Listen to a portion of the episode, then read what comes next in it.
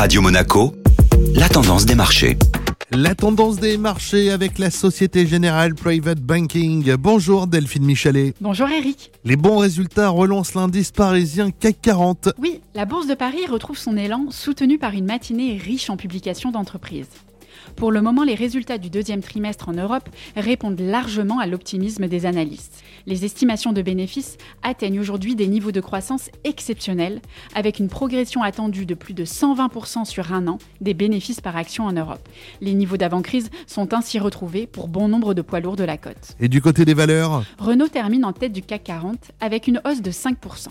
Le géant du luxe Kering grimpe de plus de 3,5% après avoir quasiment doublé ses ventes au deuxième trimestre grâce à l'assouplissement des restrictions sanitaires et à la bonne dynamique de sa marque phare Gucci. Enfin, le titre Capgemini progressait de 3,6% après avoir relevé mercredi ses objectifs financiers pour 2021. Merci Delphine. Bonne journée.